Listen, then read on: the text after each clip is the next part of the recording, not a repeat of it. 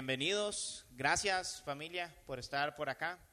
Eh, si, si alguien nos visita, pues siéntase bienvenido. No vamos a pedir que levante la mano, que nos diga su nombre, no vamos a dar eh, palmas, pero eh, es muy probable que les entreguen una tarjetita de información, una tarjetita de contacto para, para poder estar pues hablándoles, conociéndoles y viendo las maneras en las que les podemos servir también. Eh, como ya saben, generalmente después del, tiempo de la alabanza, tenemos un tiempo para orar.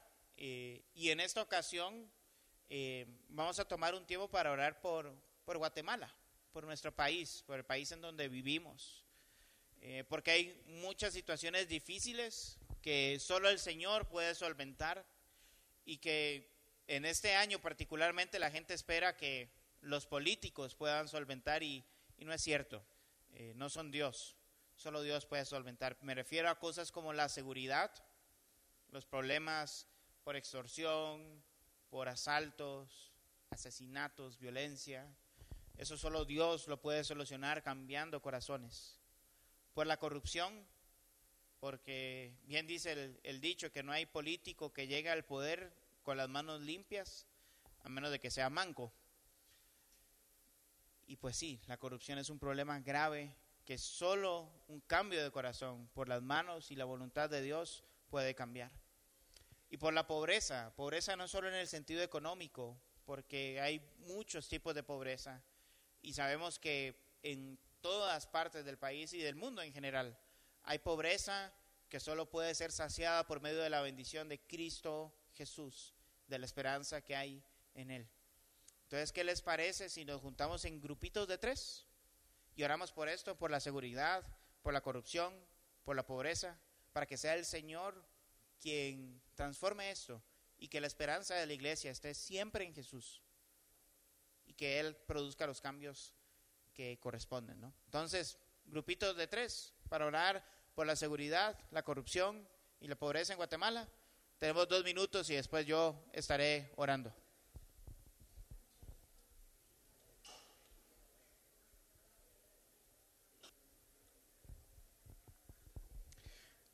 Gracias Jesús porque no hay un solo rincón en la tierra donde no haya esperanza de cambio porque tú eres rey, porque tú gobiernas sobre todo, Señor.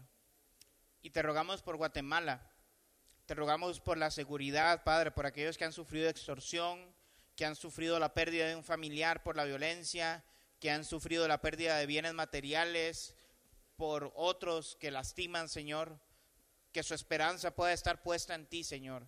Y te rogamos por aquellos que han fallado, Señor, a la seguridad de alguien más, han vulnerado eh, a alguien más, Señor, que ellos puedan cambiar su corazón por tu evangelio, Padre, que ellos puedan ser transformados por tu palabra, Señor, y pueda haber arrepentimiento en ellos.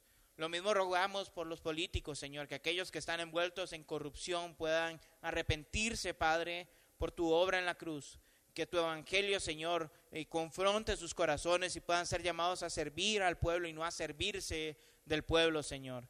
Y también te rogamos por la pobreza, Padre, para que aquellos que están en pobreza en diferentes circunstancias, en diferentes maneras, puedan encontrar esperanza en Jesús. Y que tu iglesia, Señor, eh, empoderada por tu Espíritu Santo, Señor, con convencimiento de tu evangelio, pueda predicar el evangelio, Señor, de palabra y de hecho, brindando y dando eh, con amor, Señor, para solventar situaciones de pobreza, apuntando hacia aquel que nos bendice con todo, aquel que adoramos por siempre y para siempre, aquel que eliminará el mal y el dolor de raíz, hacia ti, Señor. En el nombre de Jesús oramos convencidos de que esta oración tú la respondes porque va a dar gloria a tu nombre, Señor. En tu nombre oramos, Jesús. Amén y amén pueden tomar sus, sus asientos.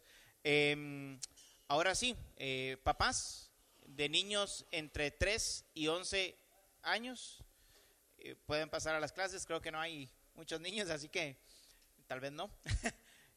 Pero bueno, es el tiempo para eso, ¿no? Eh, como saben, en este momento vamos a tener nuestra prédica. Estamos en, en, una serie que llamamos Alabanza desde las naciones.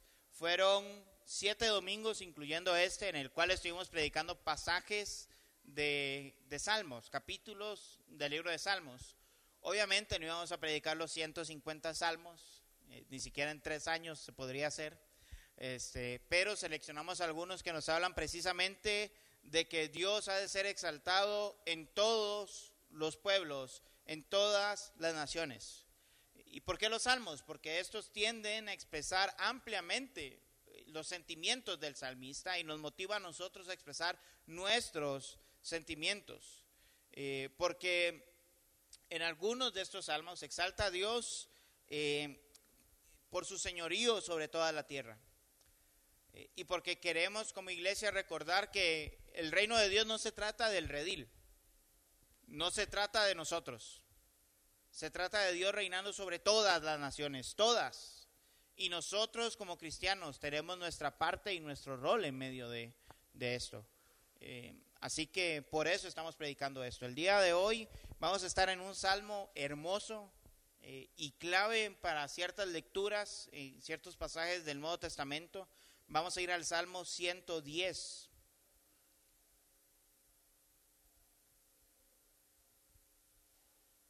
Es un salmo particularmente importante en libros como Hebreos o en la boca de Jesús defendiendo em, su ministerio. Salmo 110. Cuando lo tienen, nos ponemos de pie, lo vamos a leer juntos y vamos a orar para que el Señor nos hable a través de su palabra. Salmo 110. Ah, se los voy a leer en Nueva Biblia de las Américas. Dice así el Salmo 110. Dice el Señor a mi Señor, siéntate a mi diestra hasta que ponga a tus enemigos por estrado de tus pies. El Señor extenderá desde Sión tu poderoso cetro diciendo, domina en medio de tus enemigos. Tu pueblo se ofrecerá voluntariamente en el día de tu poder, en el esplendor de la santidad desde el seno de la aurora. Tu juventud es para ti como el rocío. El Señor ha jurado y no se retractará tú eres sacerdote para siempre según el orden de Melquisedec. El Señor está a tu diestra. Quebrantará reyes en el día de su ira. Juzgará entre las naciones. Los llenará de cadáveres. Quebrantará cadenas sobre la ancha tierra. Él beberá del arroyo en el camino. Por tanto, levantará la cabeza. Oremos. Señor, háblanos a través de tu palabra. Muéstranos a Jesús en este texto. Muéstranos cómo tu evangelio transforma la vida de tu iglesia, nuestras vidas individualmente y cómo nos llama a predicar tu evangelio. Usa a Uriel, Señor, para, para que por medio de su exposición de tu palabra nosotros podamos entenderla claramente y que tu Espíritu Santo eh, nos transforme, nos ilumine y nos guíe para vivir bajo tu voluntad, para vivir eh, para ti, para glorificar tu nombre desde Guatemala hacia todas las naciones, Padre Celestial. Eh, gracias por tu palabra, gracias porque te conocemos, porque tú has hablado. Y aquí estamos juntos como pueblo, humillándonos delante de ti, queriendo escuchar tu palabra y ser transformados por medio de ella. En el nombre de Jesús oramos. Amén. Amén. Pueden tomar su lugar. Solemos pensar en el tema de guerra espiritual con personas temblando, con personas echando espuma por la boca, siendo agresivos en muchos sentidos. Y no quiero decir que no quiere decir que no haya momentos dramáticos y físicos en una guerra espiritual, pero sí quiero hacer énfasis en que la Biblia normaliza el tema de la guerra espiritual. Es decir, nos enseña que hay un enemigo, que hay maldad y que hay tentación a nuestro alrededor todo el tiempo. Y nos enseña que el pecado nos hace susceptibles a ser atacados y vivir en una guerra espiritual cada día. Vivimos todos los días en esta zona de guerra y además hay cientos de creyentes en todo el mundo que hoy en día están sufriendo persecución y que también están padeciendo esta guerra. Es por eso que este salmo es tan importante para nuestras vidas. Este salmo nos presenta el dominio del rey, su victoria, nos presenta a Jesús eh, derrotando y venciendo, siendo el vencedor en toda esta guerra.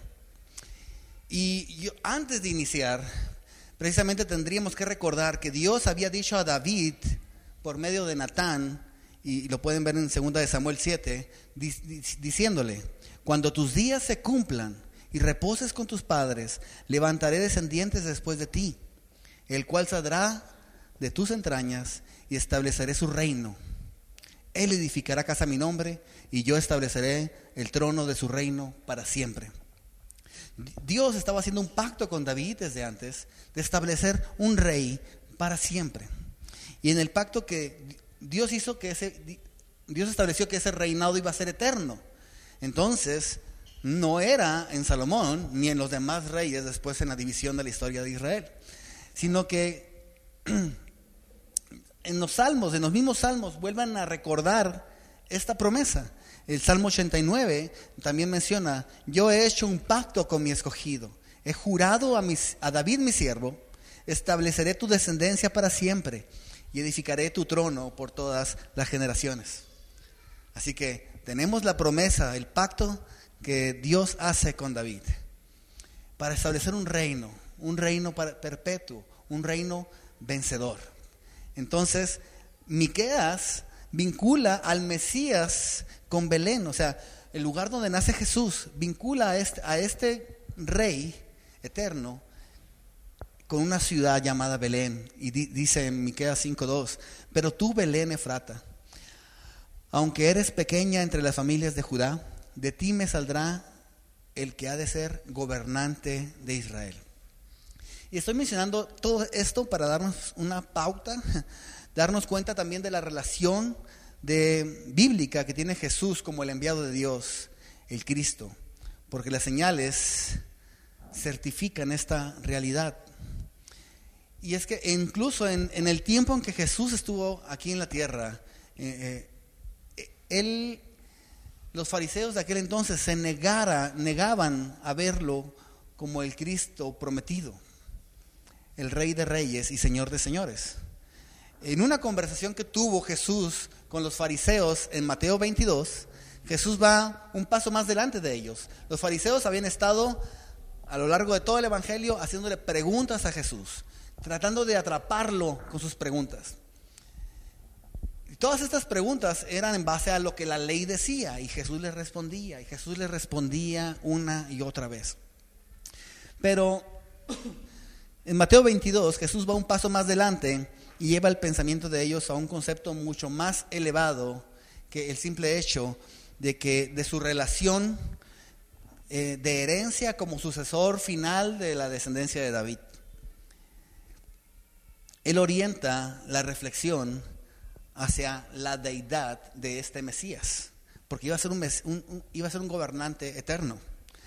Y los lleva a este salmo, al Salmo 110, donde David nombra a su descendiente como Señor.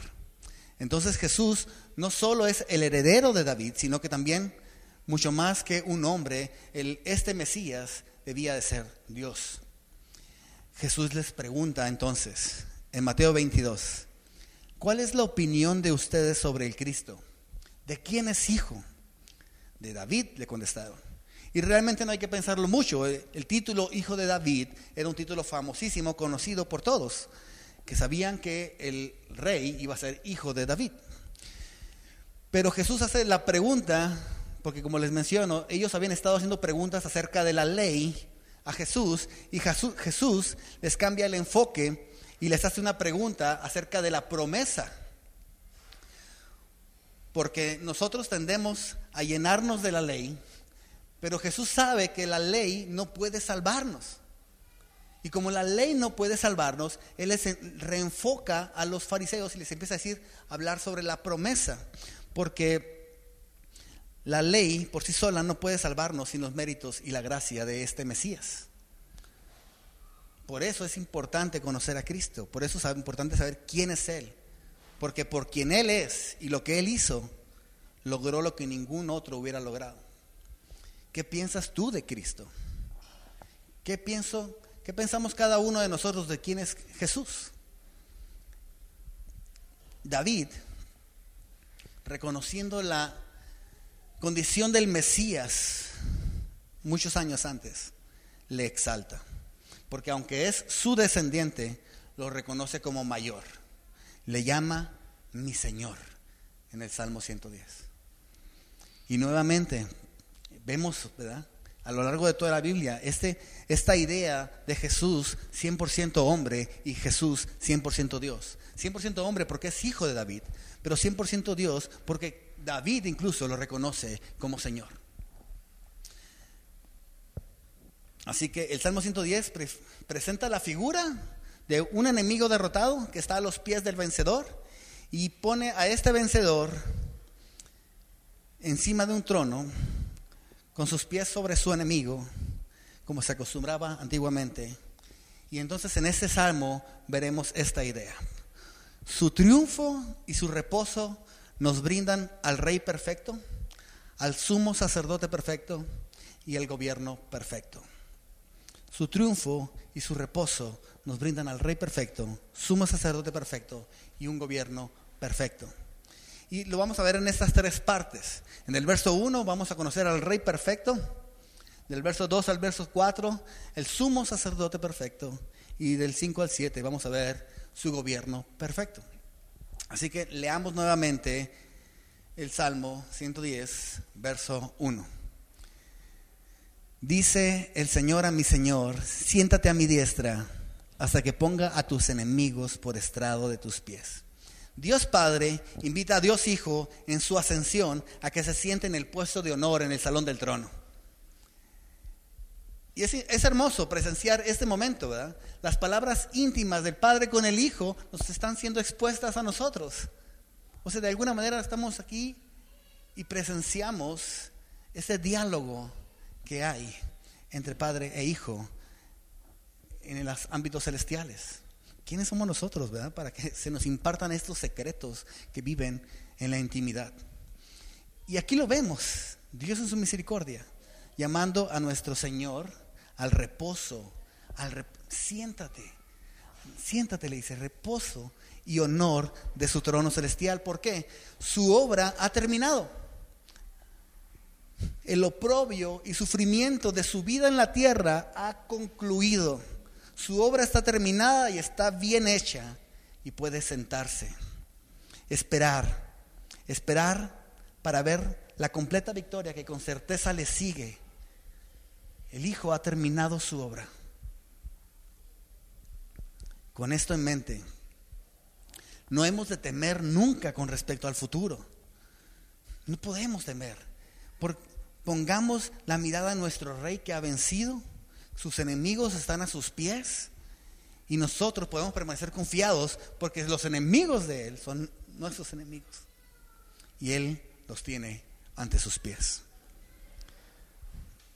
Jesús, de quien Lucas menciona en su evangelio, cuando los días de su pasión, de los días de sufrimiento y agonía iban a iniciar, estaban cercanos y Lucas describe algo que a mí siempre me llama la atención en Lucas eh, capítulo 9, verso 51.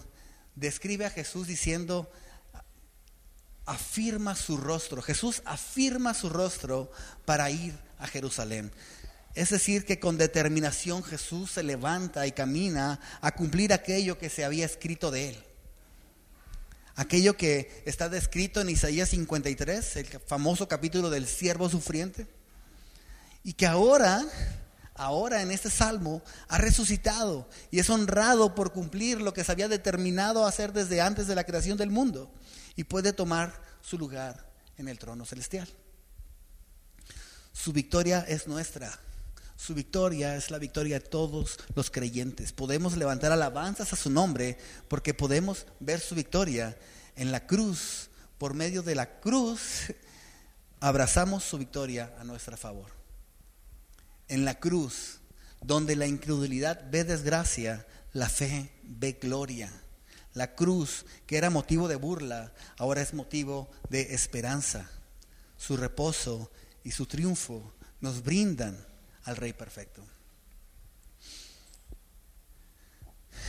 Dios, Dios Padre entrona a hijo, al Hijo en espera del tiempo, en el, en el tiempo que, de acuerdo a su propósito soberano para establecer su reino en la tierra, ha de esperar. Es nombrado rey sobre todas las naciones. Pero mientras que está sentado en su trono, Él está intercediendo día a día por nosotros. Y es manifestado también, además de, como rey, como sacerdote. Es el primer rey que es sacerdote al mismo tiempo en el pueblo de Dios. Leamos ahora del verso 2 adelante en el Salmo 110. El Señor extenderá desde Sión tu poderoso cetro, diciendo, domina en medio de tus enemigos. Tu pueblo se ofrecerá voluntariamente en el día de tu poder. En el esplendor de la santidad, desde el seno de la aurora, tu juventud es para ti como el rocío. El Señor ha jurado y no se retractará. Tú eres sacerdote para siempre, según el orden de Melquisedec. Y no tengo, no tengo al autor de la siguiente cita, porque lo tengo en mis notas de algún sermón que escuché en algún momento de mi vida, y no apunté al autor. Y de hecho la tengo medio parafraseada la cita. Así que dice la cita y me encantó lo que dice, hablando de este salmo. No errará quien llame a la cruz el cetro de poder, porque armados con esta vara, hablando de la cruz, los creyentes han ido por todo el mundo realizando toda clase de obras de transformación, empezando en Jerusalén.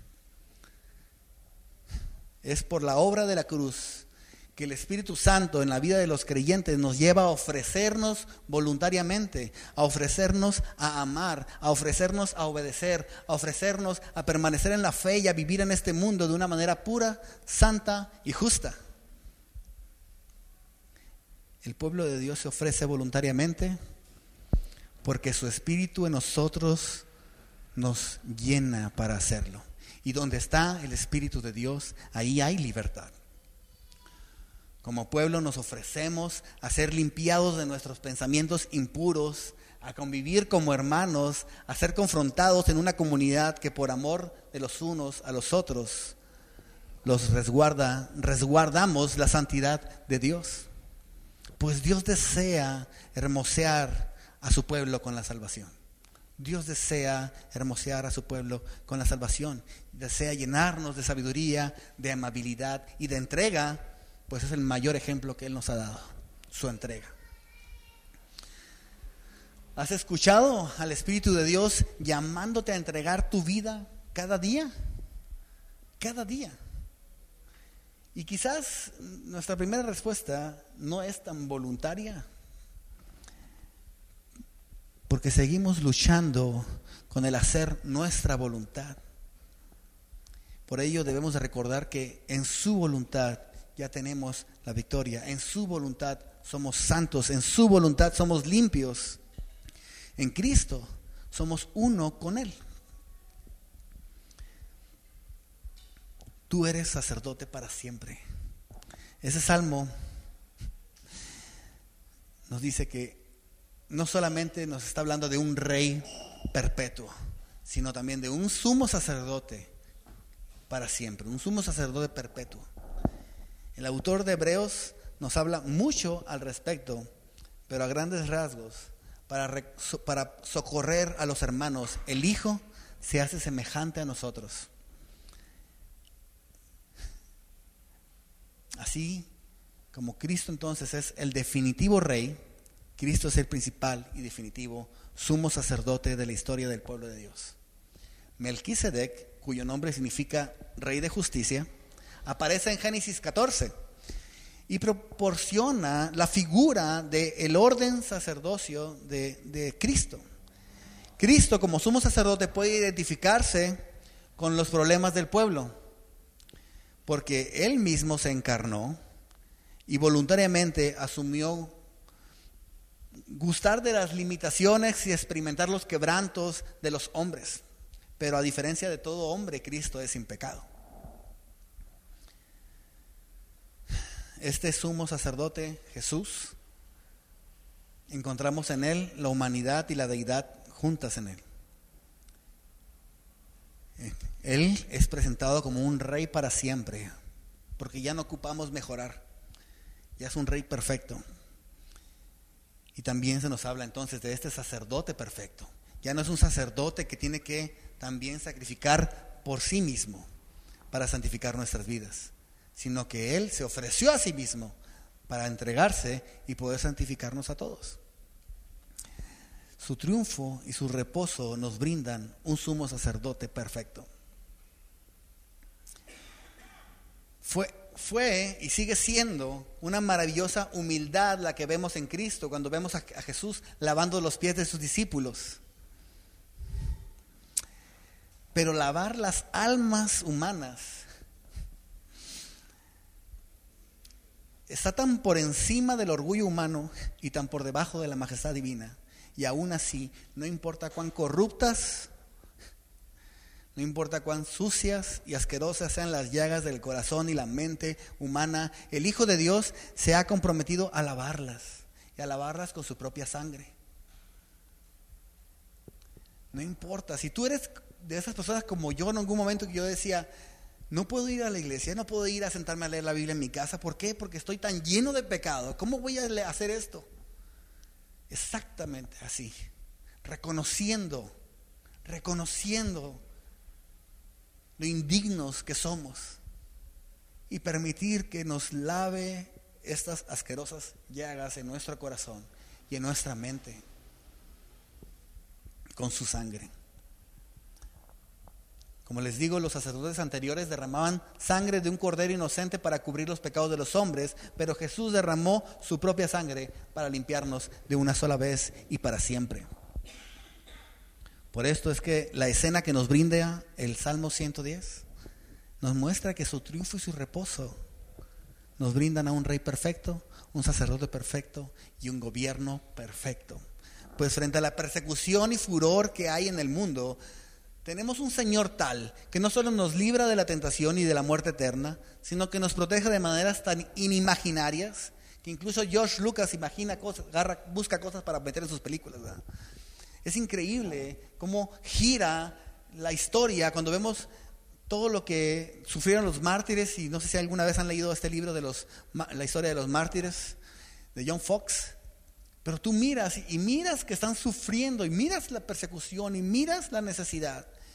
Pero estos hombres se mantienen firmes, se mantienen con fe, cantando mientras que son asesinados brutalmente. A veces uno piensa, cuando yo muera quiero morir en mi cama, acostado, de ladito porque si no me ahogo.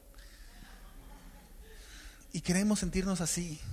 Y yo pienso que esos hombres y mujeres, cuando los vemos cómo están muriendo, no se trata del tipo de muerte, se trata de con quién están en ese momento. Nos protege de maneras tan inimaginables que los creyentes permanecen firmes porque su gobierno es perfecto.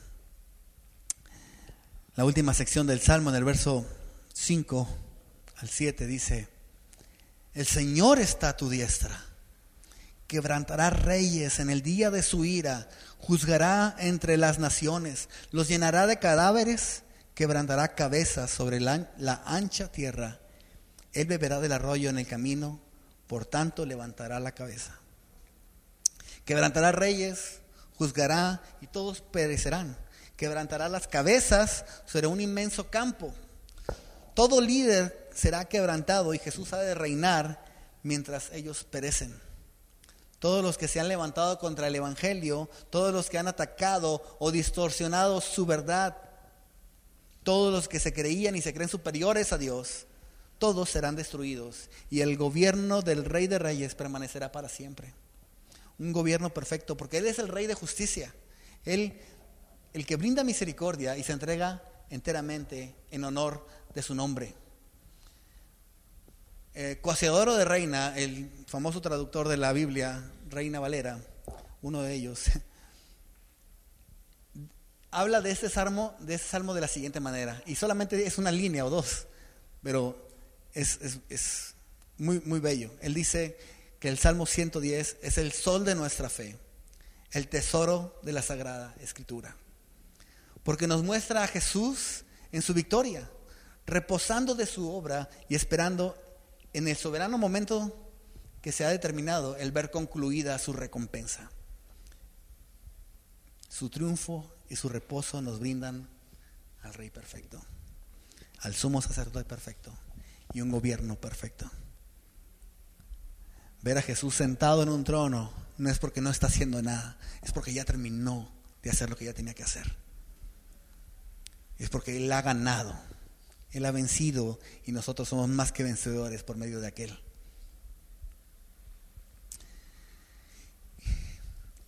Al inicio les mencionaba también un poco sobre el tema que Jesús con unos fariseos estuvo en una discusión y hablaba con ellos y les hizo la pregunta, ¿qué opinan? ¿Cuál es la opinión que ustedes tienen sobre el Cristo? ¿De quién es hijo? Nosotros también ahora tenemos esta vez nuevamente que encarar esta pregunta. ¿Qué opinan ustedes sobre el Cristo?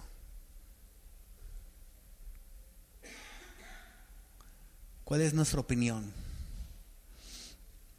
En Mateo 22, aquellos hombres que, a los cuales Jesús les hizo esta pregunta salieron convencidos de quién era Jesús, mas no convertidos. Es decir, sabían que Jesús había dicho verdad, sabían que en ese diálogo Jesús solo podía responderse con el reconocimiento de lo que verdaderamente era Jesús, Dios entre los hombres. Pero llegado a ese punto, lamentablemente para ellos, decidieron el no tener nada más que ver con Jesús. Después de ese momento, dice eh, Mateo 22, nadie le pudo contestar ni una palabra y ninguno desde ese día se le atrevió a hacerle más preguntas a Jesús. Ya no se acercaron más.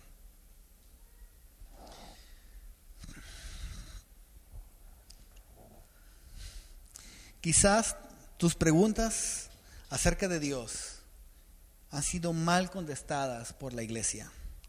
Y lo lamento. Lo lamento. Sin duda alguna hemos errado muchas veces. Yo me equivoqué muchas veces al hablar de Cristo porque defendía mi argumento y ganaba mi idea por encima de ganar a la persona.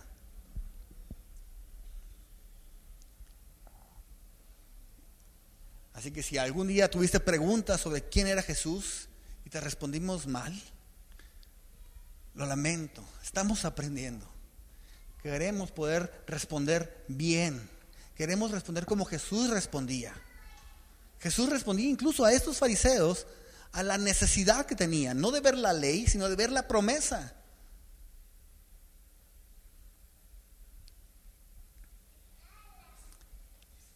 Así que si también eres como yo y has respondido mal a las personas, que te han hecho preguntas acerca de quién es Jesús, debemos pedir perdón a estas personas. Debemos reconocer que si no conozco todos los misterios de la Biblia, está bien, hasta, el momento está bien. Y decirle, ¿sabes qué? Sigo creyendo esto, pero no entiendo todavía por qué. Estudiemos juntos. ¿Cómo estamos respondiendo al mundo lo que ellos dicen de quién es Jesús? o preguntan de quién es Jesús. ¿Cómo estamos respondiendo a nuestro hogar, a nuestros hijos? ¿Cómo estamos respondiendo a nuestro esposo, esposa? ¿Cómo estamos respondiendo? ¿Cómo estamos hablando, preguntando, inquiriendo para presentar a Jesús como Él se presenta en las Escrituras?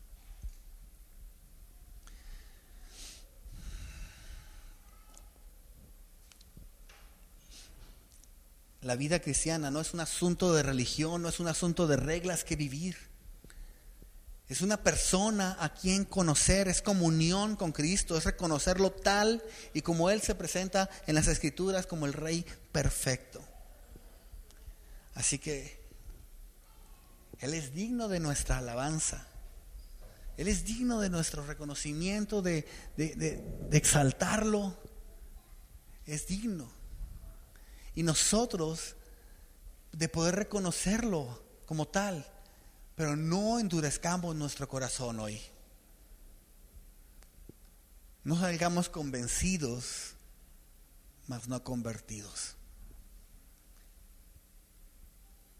Démonos un poquito el beneficio de la duda y pensemos, bueno, a lo mejor no me han expuesto el mensaje como claro, pero voy a considerar que no soy la persona más inteligente del mundo por esta ocasión y voy a dar el beneficio de la duda para preguntar un poco más. Porque si tú crees que ya tienes toda la respuesta, vas a salir como esos fariseos, medio convencido, mas no convertido, mas no con el entendimiento de la que es la escritura. Alabemos a Dios hoy desde Guate, porque Él es digno de recibir alabanza desde, desde todas las naciones. Oremos y cantémosle a nuestro Dios, Rey perfecto. Bendito Señor. Es increíble, Señor, poder tener una imagen de tu gobierno perfecto, de ti en el trono celestial del cual eres digno, el cual abandonaste para venir, para venir a sufrir con nosotros y por nosotros. Es increíble que nos permitas una no solo una ventana para verte en toda tu gloria, sino a la vez que nos invites ante tu trono celestial para con acción de gracias, Señor, venir y cantarte y reconocerte. Y decir, tú eres digno. El verte en tu trono nos afirma en la fe y caminamos, Señor, y vamos a vivir esta vida, lo que nos resta en esta tierra antes de que tú vengas. También, Señor, levantando nuestra, con determinación, nuestra cabeza hacer tu voluntad. Hacer, a estar dispuestos a ser santificados, a exponernos, para ser transformados, a ser vulnerables, para que tú seas fuerte en nuestras vidas. Que tú seas exaltado. Y te pedimos que nos sigas llenando de gracia para hablar sobre quién eres tú en cada área de nuestras vidas y no hablar con arrogancia, sino hablar con temor y temblor. Porque estamos hablando del Rey perfecto que intercede por nosotros y cuyo gobierno es eterno. Amén. Vamos a ese gran sumo sacerdote, a ese, a ese gran rey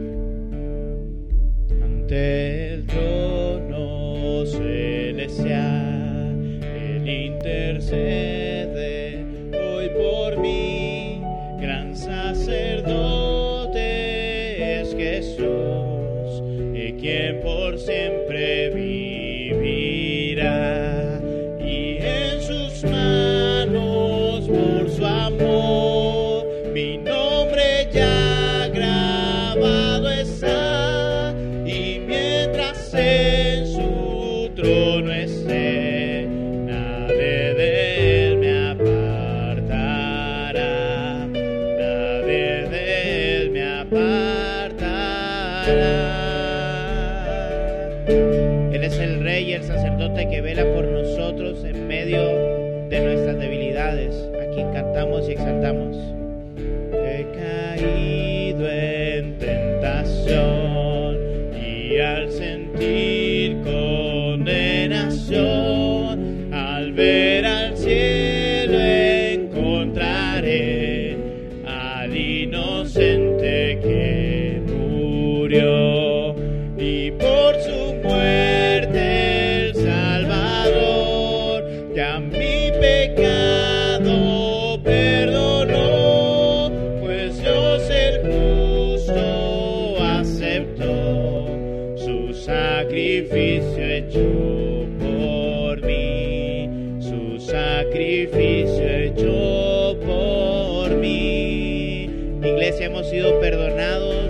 por el sacrificio perfecto de Jesús y de eso es de lo que cantamos.